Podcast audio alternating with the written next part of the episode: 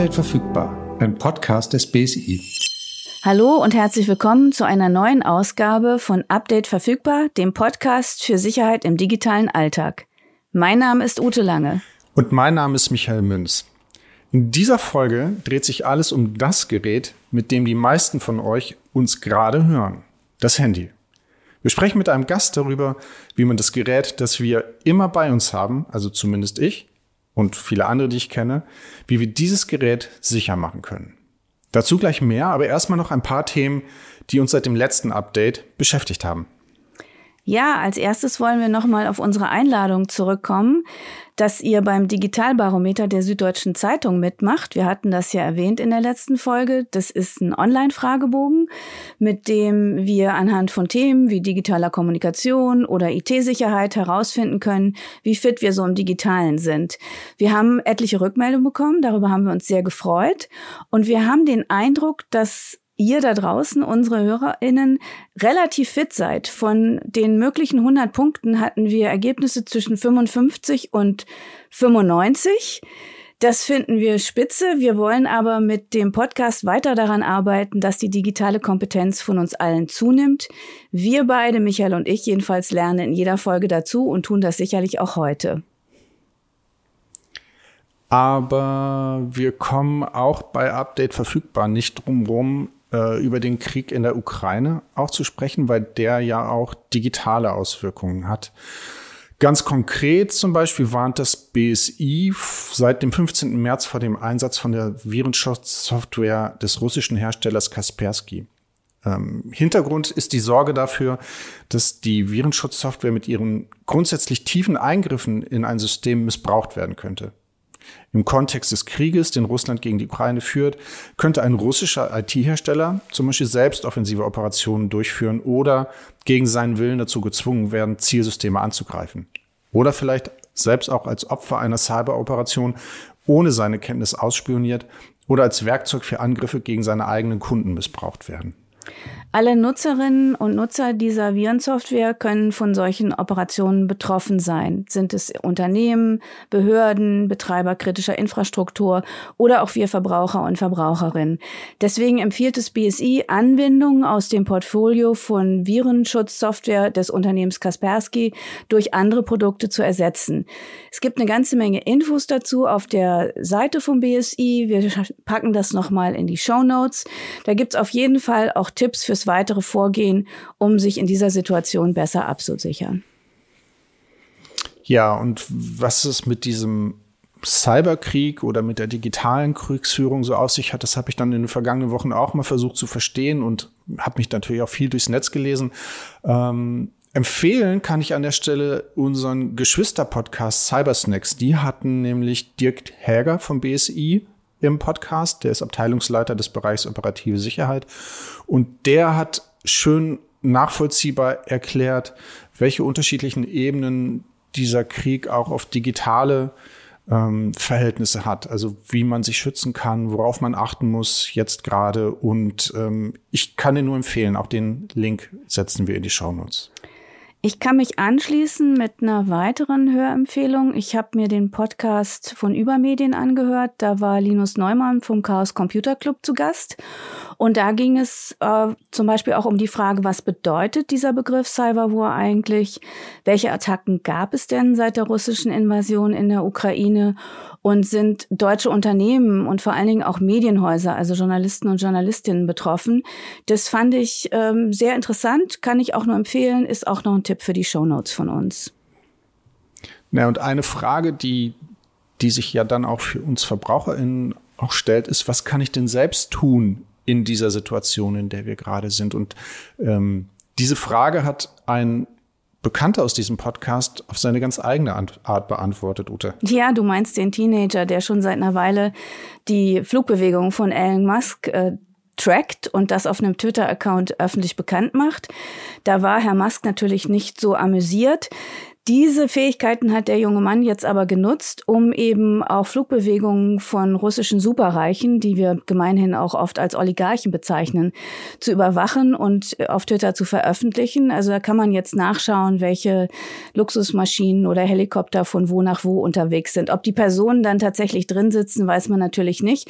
Aber er scheint damit auf Interesse getroffen zu sein. Der Account hat eine ganze Menge neue Follower gewonnen, seitdem er das macht.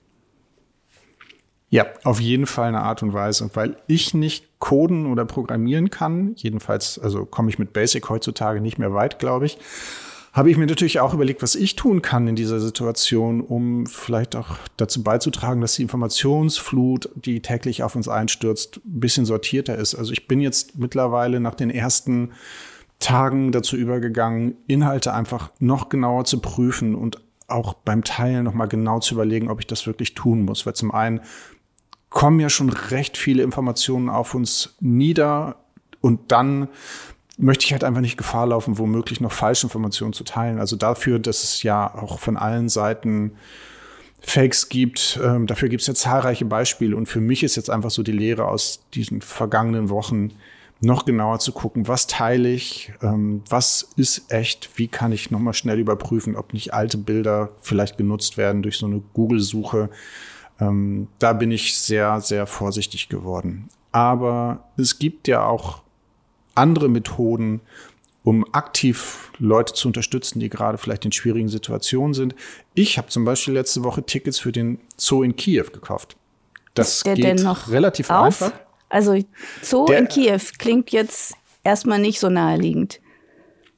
Es, es liegt ja auch nicht wirklich nahe, da sind ja ein paar hundert Kilometer zwischen mir und dem Zoo jetzt gerade, aber es gibt ja einen Zoo und offenbar sind die Tiere auch noch im Zoo und müssen natürlich weiterhin gepflegt werden. Viele der Beschäftigten sind offenbar geflüchtet oder setzen sich im Krieg in der Ukraine ein. Und äh, naja, und man kann die Tiere und den Zoo unterstützen, indem man einfach online Tickets kauft. Und das kann man online einfach bezahlen. Es gibt auch eine englische Seite.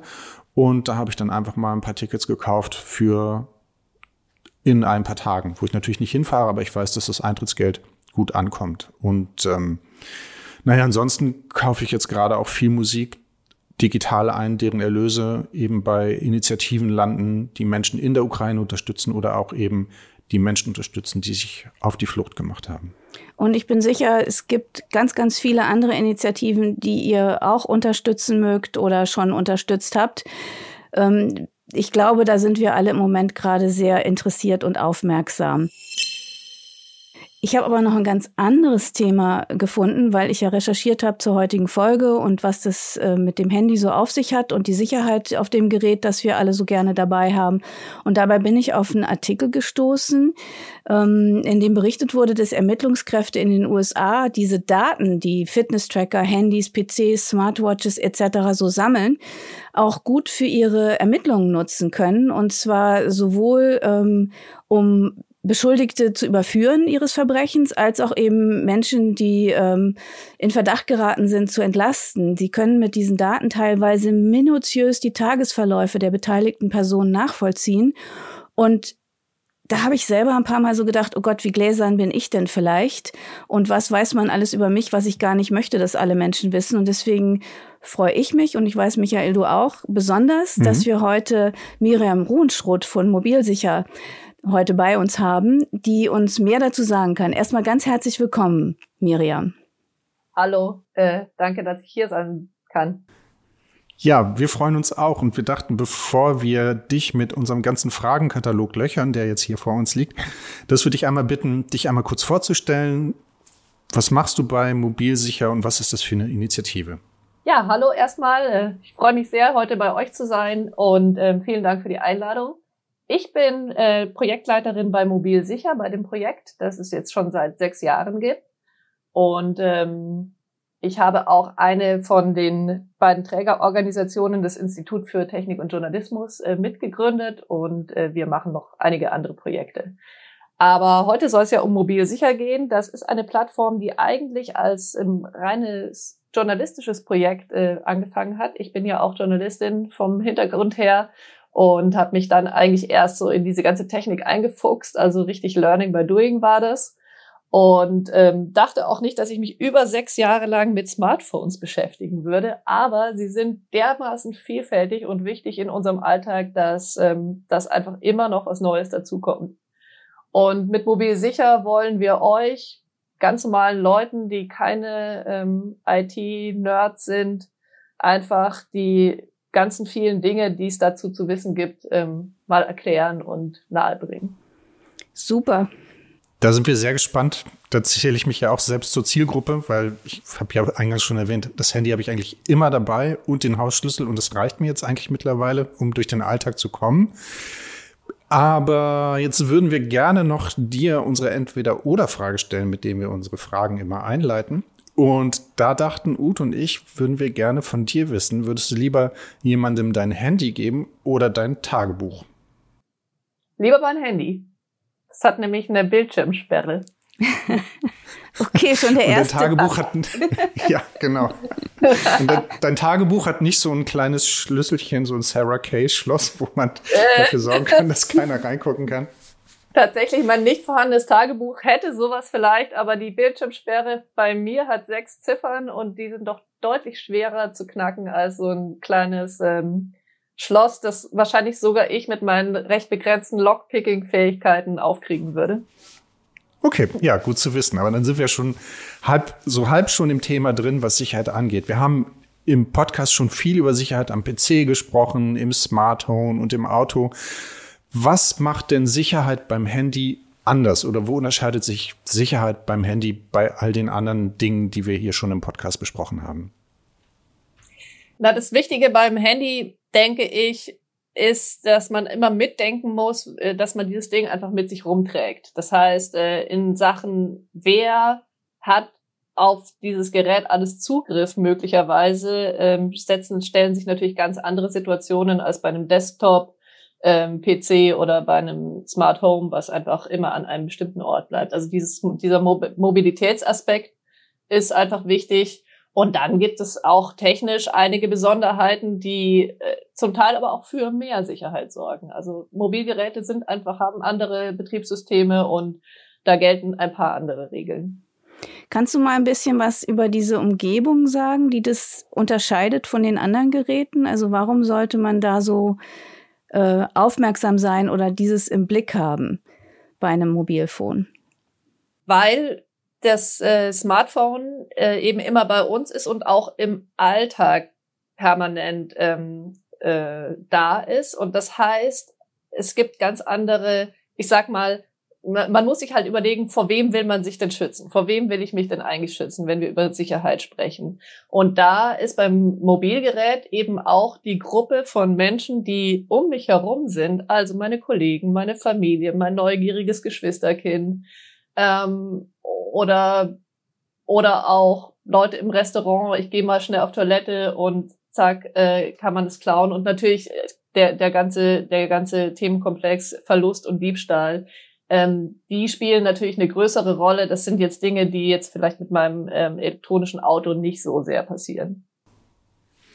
Dann verstehe ich dich also richtig, es gibt so mehrere Ebenen, die wir beim Thema Sicherheit beim Handy beachten müssen. Also erstmal das Technische, das war so meine meine Grundannahme, Apps und Dateneinstellungen und so weiter. Das wäre das eine. Das andere ist, in meiner Umgebung gibt es Leute, die ja vielleicht Zugriff auf mein Handy haben. Entweder, weil, oder ein Beispiel, auf meinem Sperrbildschirm erscheinen Nachrichten. Ne? Das, das können dann Leute ja auch sehen.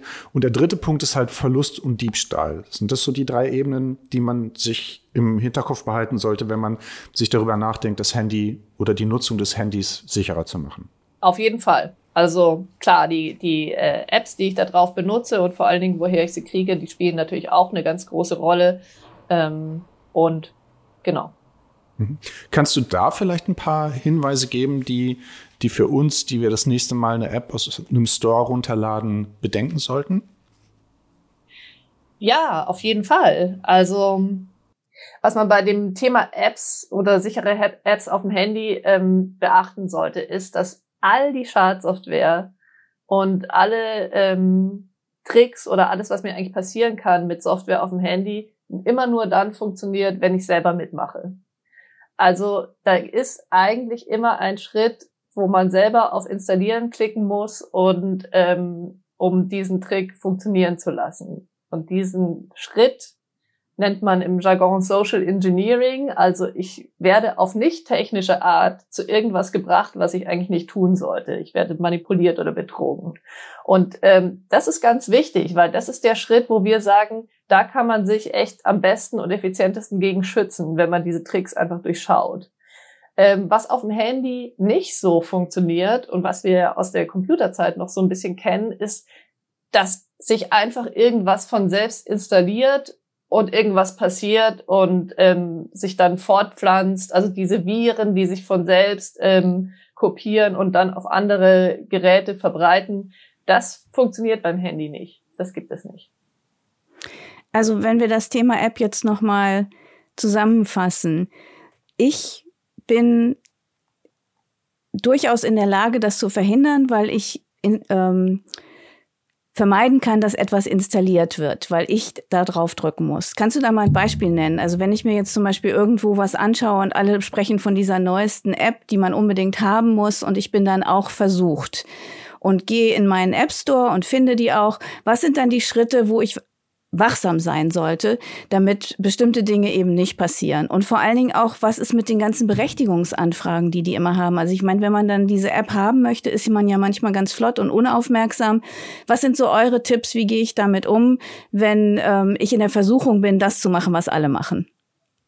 Mhm. Ja, wenn es alle machen, ist schon mal ein ganz gutes Zeichen. Aber ähm, so, so funktioniert es ja meistens nicht, sondern es funktioniert so, ähm, Sie kriegen hm, eine ähm, WhatsApp-Nachricht von jemandem, den Sie kennen. Und da steht, ähm, hey, äh, ich habe dieses Video gefunden, bist du das da drin? Und dann will man natürlich unbedingt wissen, äh, scheiße, bin ich in irgendeinem Video, äh, will ich wissen, klickst auf den Link auf dem Smartphone. Und dann öffnet sich so eine Seite, die sieht aus, als würde man da auf ein Video klicken können und dann klickt man da drauf. Und dann kommt eine Nachricht, ähm, um es gucken zu können, müssen Sie sich das Codex so und so runterladen, hier installieren. Jetzt will ich natürlich unbedingt wissen, äh, was, was ist das für ein Video? Und man kennt das ja vom Computer, dass da vielleicht irgendwie, dass es da komische Formate gibt. Also installiere ich mir das Ding. Und mein Handy sagt, wollen Sie diese App wirklich installieren? Äh, da, aber hm, ich will unbedingt wissen, dieses Video, installiere mir das Ding halt und dann gibt's da gar kein Video. Aber ich habe mir was installiert. Und das ist das Schadprogramm. So, so funktionieren, ähm, so funktionieren die Tricks, mit denen ich dazu gebracht werde, irgendwas auf meinem Handy zu installieren, was jetzt keine bekannte große App ist. Äh, meistens dann auch nicht im Google Play Store. Man muss nämlich wissen, äh, die bei Android ist das Ding, dass die allermeisten Apps ja aus dem Play Store kommen und Google prüft natürlich schon ein bisschen, ähm, welche Apps äh, stehen da zur Verfügung. Und äh, das ist gar nicht so einfach, dort ein richtiges Schadprogramm äh, einzu, einzuschleusen. Es passiert gar nicht so selten, aber es ist jetzt nicht gang und gäbe. Aber sobald ich etwas außerhalb von meinem Play Store installiere, was bei Android eben auch funktioniert, ähm, gibt es überhaupt keinerlei Überprüfung äh, davon, was das ist. Das heißt, dann sollte man auf jeden Fall extra vorsichtig sein. Und wir sagen, es gibt im Grunde nur zwei oder drei Quellen, die wir empfehlen, wo wir sagen, da sollte man das machen, da kann man eine App außerhalb vom Play Store installieren ähm, und sonst nie, never ever. Also da sollte man auf eine Positivliste gehen und nur etwas außerhalb vom Play Store installieren, wo man ganz, ganz sicher ist, dass das das Richtige ist und dass man das kennt und weiß, warum das nicht im Play Store ist. Und ähm, im Play Store gibt es natürlich auch Tricks und die funktionieren dann so, das äh, hat bei der Corona-Epidemie äh, konnte man das sehr, sehr, sehr ähm, gut sehen. Das hat Google dann schnell ähm, unterbunden, aber ganz am Anfang äh, kamen sofort Apps in den Play Store, die irgendwas mit Covid zu tun hatten im Titel. Covid-Tracker, Covid, ähm, so, die, die sozusagen die Angst und den Hype um mhm. dieses Event ausnutzten, damit sich die Leute ohne nachzudenken irgendwas installieren und ähm, das eben nicht genau überprüfen. so Mainstream-Apps, Apps, die jeder hat und über die jeder spricht und über die es ein bisschen Hintergrundinformationen gibt, das sind meistens nicht die schädlichen.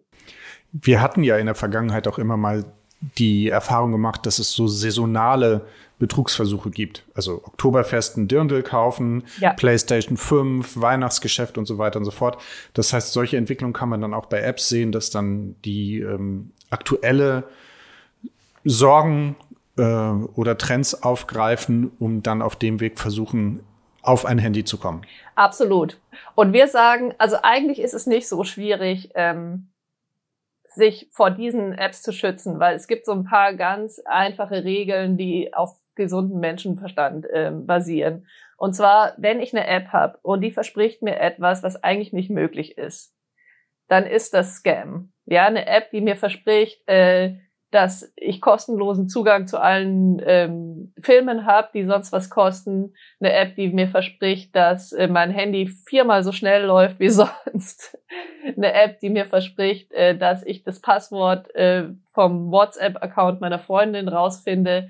Das ist einfach nicht realistisch. Also Apps, die erstaunliches versprechen, sofort ähm, sofort äh, misstrauisch werden. Und dann gibt es natürlich noch so ein paar äh, mhm. Hinweise, mhm. ne, wenn, wenn irgendwie die, ähm, die Grammatik komisch ist, wenn seltsame Fehler da drin sind, wenn äh, es ganz wenige Nutzer gibt. Aber auch da kann man sich nicht so drauf verlassen.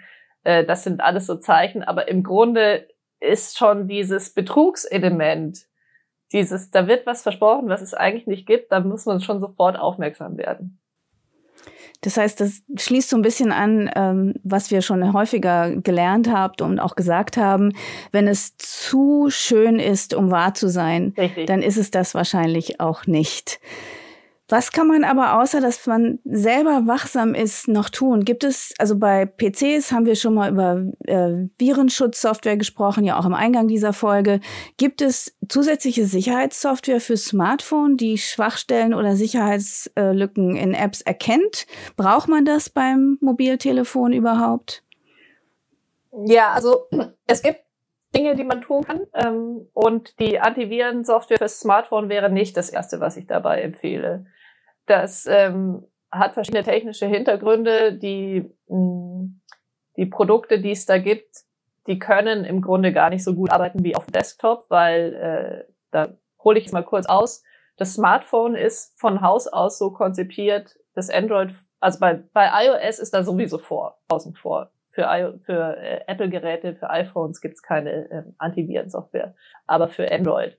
Und ähm, Android-Geräte sind aber so konzipiert, dass jedes Programm, was da darauf läuft, im Grunde nur in seinem kleinen Bereich äh, läuft und gar nicht so sehen kann, was die anderen Programme tun.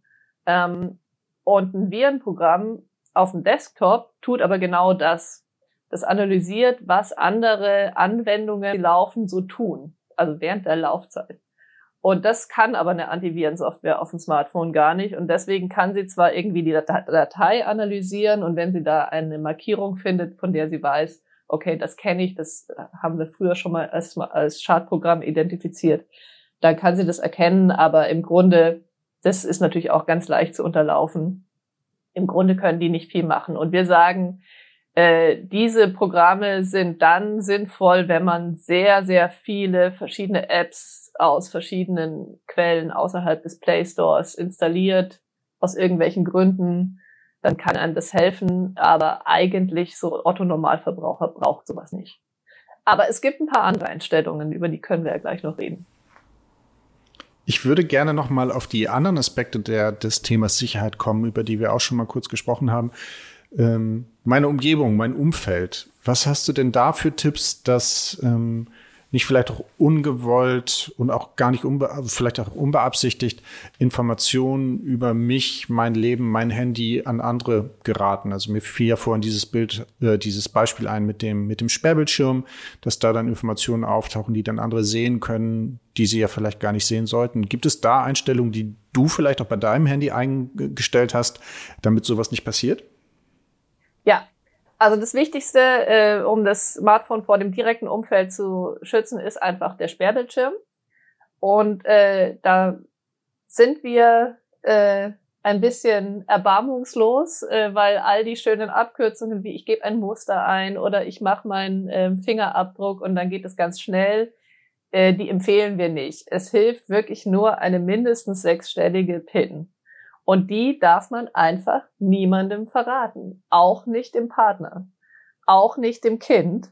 Auch nicht dem liebsten Kollegen, der mal eben schnell was nachschauen soll. Dann muss man sie halt danach ändern. Und man muss diese Bildschirmsperre auch so einstellen, dass sie dann sofort wieder zugeht und nicht erst nach fünf Minuten.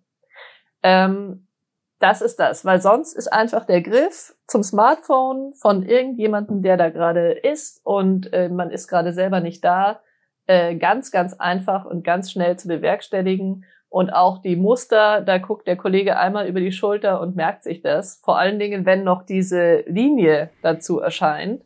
Mhm. Ähm, wir haben ein Beispiel auf unserer Seite, wie ein wirklich, also ein wirksames Muster aussieht. Das kann man natürlich machen, aber das merken Sie sich dann auch nicht leichter als ein Kind. ja. Ähm, so und äh, Fingerabdruck äh, kann hilft natürlich gegen die Kollegen, aber spätestens wenn es äh, um konflikthafte Beziehungen geht, ist es auch nicht mehr ausreichend, weil das tatsächlich schon gemacht wurde, dass im Schlaf oder in trunkenem Zustand oder einfach mit Gewalt der Fingerabdruck genommen wird. Ähm, so, also Bildschirmsperre, Bildschirmsperre, Bildschirmsperre. Und dann gibt es natürlich noch die Einstellung, dass die Nachrichten, die Messages, die ich bekomme, nicht oben auf der, über der Bildschirmsperre erscheinen. Das kann man, sollte man schon machen. Da muss man sich halt die Mühe machen, ähm, äh, immer erst zu entsperren, weil sonst kann ja da auch jeder sehen, von wem kriege ich denn gerade Nachrichten. Und das ist einfach so eine niederschwellige Übergriffigkeit, die sehr, sehr, sehr oft passiert.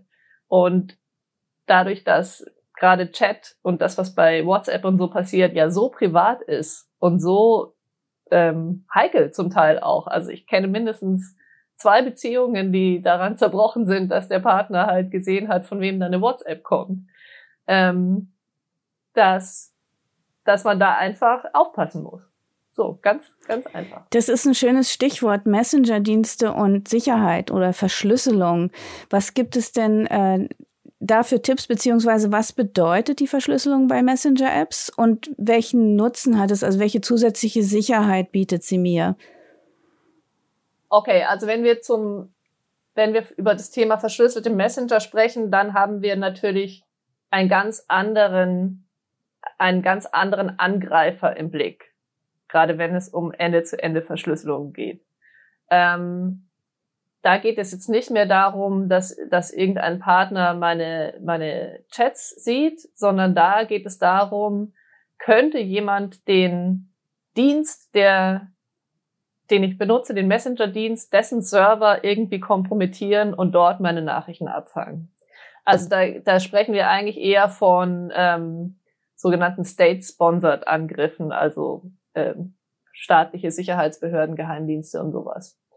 Ähm, oder auch Mafia oder äh, finanzkräftige Angreifer. Äh, und das kann natürlich immer passieren. Und äh, was es da gibt, ist eben die berühmte Ende-zu-Ende-Verschlüsselung. Und die funktioniert so, dass äh, auf meinem Absendergerät verschlüsselt wird, verschlüsselt auf den Server des Dienstes gesendet wird und von dort also auch verschlüsselt auf das Endgerät. Und erst auf dem Endgerät wird es entschlüsselt.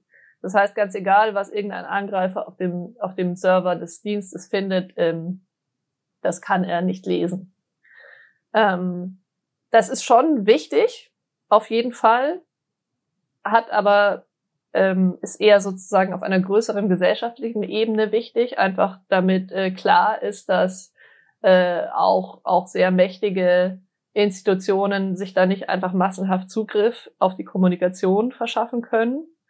Und ähm, es ist im Grunde State of the Art. Es gibt überhaupt keinen Grund, das nicht zu machen.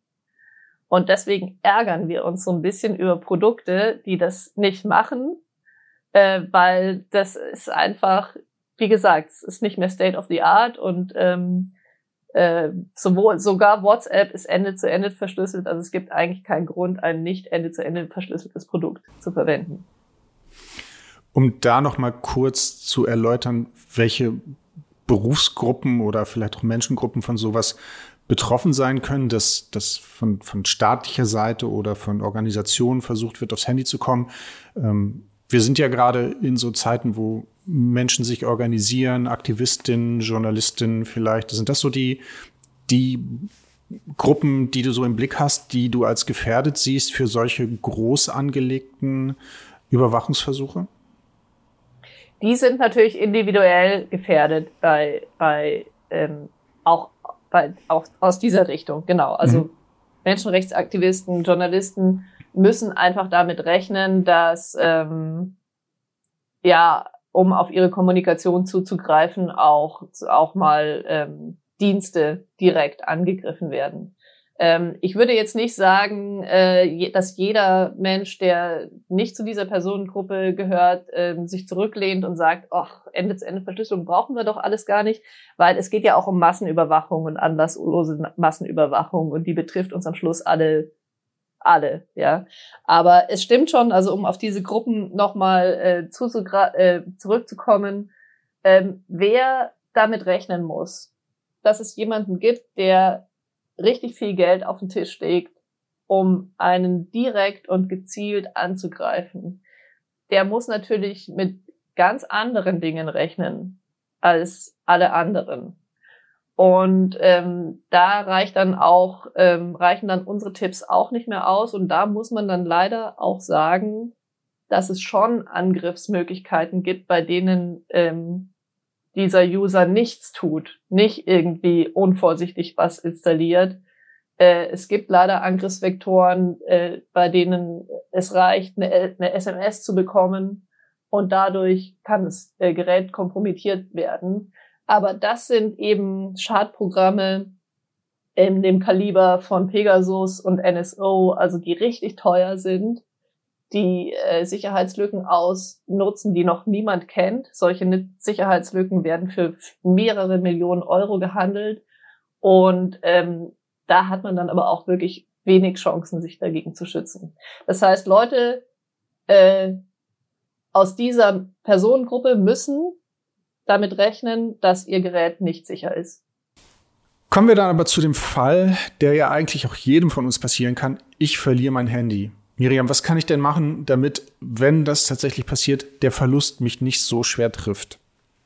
Ja, das ist natürlich der Klassiker.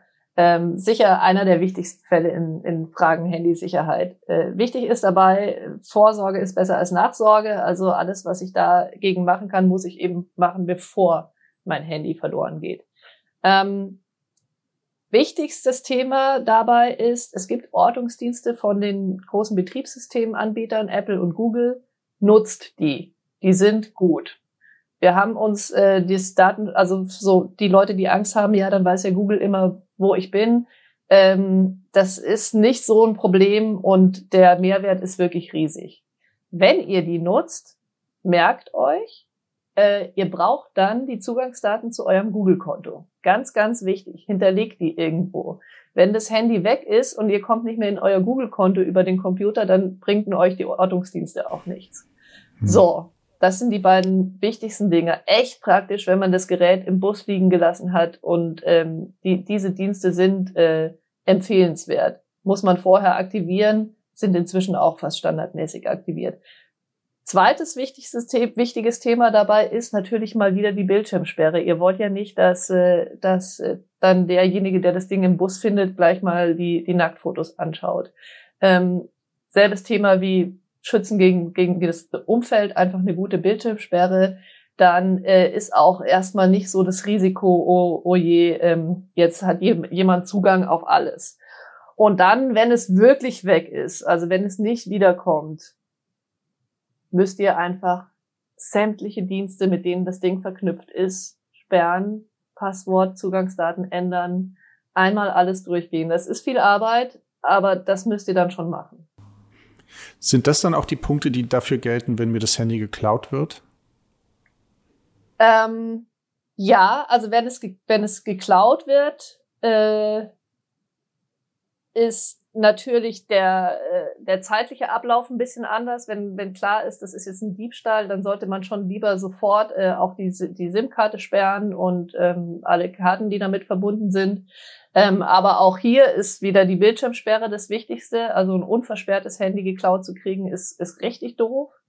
Und ähm, da ist auch mh, hm, wissenswert, dass neuere Smartphones wirklich relativ gut geschützt sind dagegen, dass zum Beispiel der Dieb äh, das Handy einfach zurücksetzen kann und dann als neu verkaufen kann.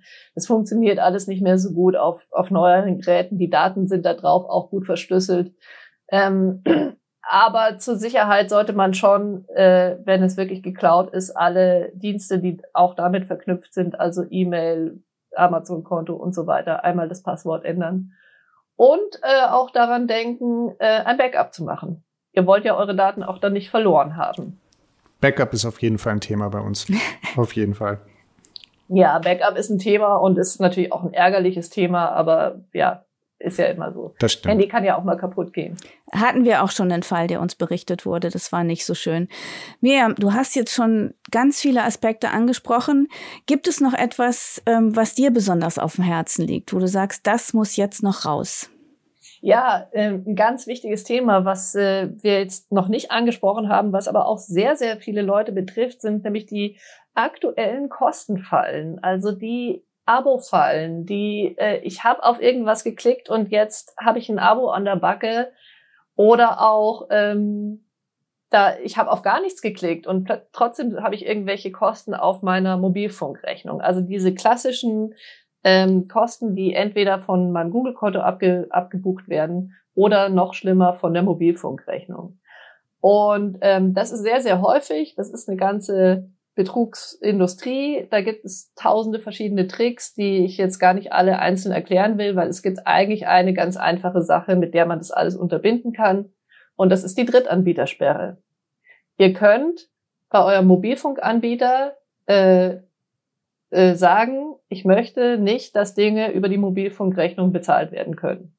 Punkt. Und dann funktionieren diese ganzen Sachen nicht mehr. Und äh, das muss man aber selber sozusagen proaktiv machen. Das macht, das ist keine Standardeinstellung, sondern einmal vorher sagen, hier Drittanbietersperre und dann äh, kann niemand mehr irgendwie ähm, über deine Telefonrechnung was kaufen. Das haben wir in einer der früheren Folgen sogar schon mal gehabt. Da habe ich noch mal nachgeguckt, ob ich nicht so eine Drittanbietersperre schon eingerichtet hatte. Hatte ich und ich vermute, dass dann auch das, was für diesen Tipp gilt, auch für viele der anderen Tipps, das macht man einmal und nie wieder. Dann ist man an der einen oder anderen Stelle abgesichert. Das ist jetzt nicht so, dass man bei jeder Nutzung des Handys 15 Gedenken, Gedankenprozesse durchlaufen muss, habe ich jetzt alles richtig gemacht, sondern viele der Sachen, die du jetzt erwähnt hast, sind eigentlich eine einmalige Einstellung, möglichst zu Beginn der Einrichtung des Handys. Und dann hat man zumindest ein paar Sorgen weniger, was Datensicherheit im digitalen Alltag angeht. Auf jeden Fall. Das, das ist auf jeden Fall so. Dann lass uns doch noch mal ganz kurz zusammenfassen, was man bei dieser Ersteinstellung berücksichtigen sollte. Ähm, was ist bei dir hängen geblieben, Michael? Bei mir ist hängen geblieben Backup. Das ist ja auch ein Thema, mit dem ich mich mal immer wieder beschäftige. Das auf jeden Fall. Sperrbildschirm ist bei mir hängen geblieben. Das war auch ein Punkt, über den ich ähm, so noch nicht nachgedacht habe, dass die PIN eigentlich die sicherste Methode ist. Äh, was habe ich mir denn noch gemerkt? Dass ich weiß, wo mein Handy ist, dass ich dafür sorge, dass ich das lokalisieren kann. Und dann würde ich mal gerne hören, was bei dir noch hängen geblieben ist, Ute. Also bei mir ist hängen geblieben, was wir auch schon häufiger als Thema hatten, dass der gesunde Menschenverstand hier sehr hilft. Wenn etwas zu schön klingt, um wahr zu sein, dann ist es das vermutlich auch nicht. Dass ich ähm, genauso wie bei E-Mails beim Handy nicht bei irgendeiner Nachricht, du bist in einem Video draufklicke und dann irgendwo was installiere, weil meine Neugier mich überrennt, sondern dass auch hier meine Skepsis ähm, wach bleibt, meine Wachsamkeit eben hoch ist und dass ich ähm, bei Dingen, die gerade gehypt werden, vielleicht ein bisschen vorsichtiger sein sollte, weil unter Umständen einfach eine ganz banale Betrugsmasche dahinter steckt und man auf mein Geld aus ist und mir nicht unbedingt was Gutes tun will. Und das ähm, packen wir auch nochmal in die Show Notes, was Miriam an Angeboten gemacht hat, wie man sein Handy absichert. Bei Mobilsicher findet ihr eine ganze Menge Tipps und Tricks, über die Miriam ja auch heute gesprochen hat. Ich fand's sehr, sehr informativ. Ähm, vielen, vielen Dank, dass du dabei warst, Miriam. Schön, dass du dir die Zeit genommen hast. Ja, danke auch. Hat mir Spaß gemacht. Bleibt für uns noch der Blick auf die nächste Folge, wo wir uns mit dem Thema Digitalisierung in der Schule beschäftigen werden. Da haben wir auch einen Gast, mit dem wir da mal darüber sprechen können, wie Digitalisierung in der Schule Veränderungen mit sich bringt und wie man auch da sicher im Alltag sein kann. Ja, bis es soweit ist, liked und folgt Update verfügbar auf euren Podcast-Plattformen. So verpasst ihr keine Folge und könnt auch nochmal in vorherige Folgen hineinhören. Und wie immer gilt, kontaktiert uns gerne über die BSI-Kanäle auf Facebook, Instagram, Twitter und YouTube. Wir gucken da immer rein und schauen, was ihr uns dann als Rückmeldung zu den Folgen sagt. Das könnt ihr aber auch per E-Mail tun, bsi.bsi.bund.de. Da kommt auch die Rückmeldung an, die ihr uns dorthin schickt. Ja, wir freuen uns ähm, auf eure Post, eure Nachrichten, egal auf welchem Kanal. Bis wir uns wiederhören, alles Gute und wir freuen uns. Tschüss. Tschüss. Update verfügbar. Ein Podcast des BSI.